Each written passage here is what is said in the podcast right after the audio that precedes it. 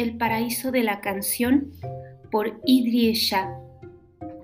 Angar era un extraordinario forjador de espadas que vivía en uno de los remotos valles orientales de Afganistán.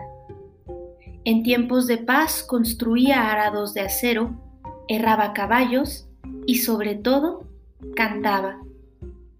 La gente de los valles escuchaba con ilusión las canciones de Angar, a quien se conoce con nombres diferentes en distintas partes de Asia Central. Venían a escuchar sus canciones desde las selvas de nogales gigantes, desde la nevada Hindukush, desde Katagán y Badakashan, desde Kanabad y Kunar, desde Herat y Pakman. Sobre todo venían a escuchar la canción de las canciones, que era la canción de Angar sobre el Valle del Paraíso.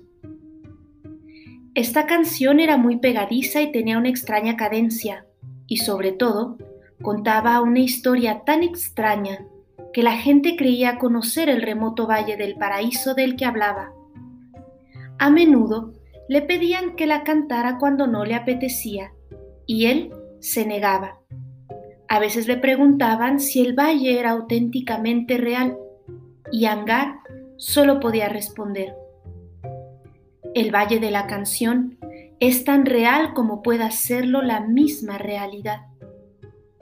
Pero, ¿cómo lo sabes? le preguntaban. ¿Has estado allí alguna vez? No de una forma corriente, respondía Angar. Para Angar y para casi todas las personas que le escuchaban, el Valle de la Canción era, sin embargo, real, tan real como pueda serlo la misma realidad. Aisha, una doncella del lugar de la que estaba enamorado, dudaba que existiera tal sitio.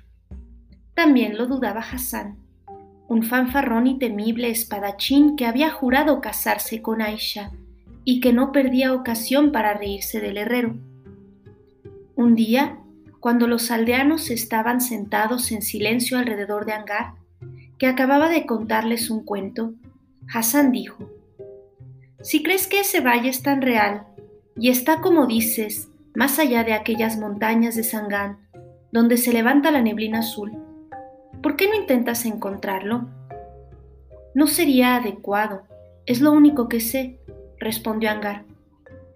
Tú no sabes lo que es conveniente saber y no sabes lo que no quieres saber, gritó Hassan. Ahora, amigo mío, te propongo una prueba. Tú amas a Aisha, pero ella no confía en ti. No tiene fe en ese absurdo valle tuyo. Nunca podrás casarte con ella, porque cuando no hay confianza entre marido y mujer, estos no son felices y sucede toda clase de desgracias. ¿Esperas que vaya al valle entonces? preguntó Angar. Sí, contestaron al unísono Hassan y todos los presentes. Si voy y regreso sano y salvo, ¿aceptará Aisha casarse conmigo? preguntó Angar. Sí, murmuró Aisha. Así que Angar, habiendo recogido algunas moras pasas y un pedazo de pan, partió para las lejanas montañas. Subió y subió hasta que llegó a un muro que rodeaba toda la cordillera. Tras haber escalado sus escarpadas laderas, encontró otro muro aún más escarpado que el primero. Después de este hubo un tercero, luego un cuarto y finalmente un quinto muro. Al bajar por la ladera, Angar descubrió que estaba en un valle sorprendentemente parecido al suyo. La gente salió a darle la bienvenida y cuando él los vio, se dio cuenta de que había sucedido algo muy extraño. Meses después, Angar el herrero, caminando como un anciano, llegó cojeando a su pueblo natal y se dirigió a su humilde cabaña. Cuando se difundió por el campo la noticia de su regreso, la gente se reunió frente a su casa para escuchar cuáles habían sido sus aventuras. Hassan el espadachín, hablando en nombre de todos, llamó a Angar a la ventana. Todos quedaron boquiabiertos cuando vieron lo viejo que se había vuelto. Bueno, maestro Angar, ¿conseguiste llegar al Valle del Paraíso? Llegué. ¿Y cómo es? Angar, buscando las palabras, Miró a la gente reunida con un cansancio y una desesperación que jamás había sentido antes. Por fin dijo, escalé y escalé. Cuando parecía que ya no podía haber vida humana en un lugar tan desolado, y después de muchas dificultades y desilusiones, llegué a un valle. Era un valle exactamente igual que este en el que vivimos, y luego me encontré con sus habitantes aquellas personas no son solo personas como nosotros, son las mismas personas.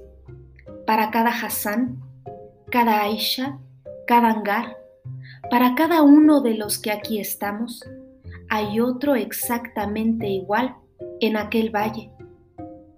Ellos son copias y reflejos de nosotros, pero ocurre que somos nosotros los que somos sus copias y reflejos. Nosotros, los que estamos aquí, somos sus dobles.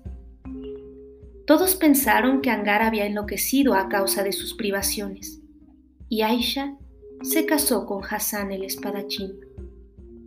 Angar envejeció rápidamente y murió, y todo el mundo, todos los que habían escuchado esta historia de los labios de Angar, primero perdieron la alegría de vivir, después envejecieron y murieron porque sintieron que algo irremediable y sobre lo que no tenían control iba a suceder, y por eso perdieron el interés en la vida misma.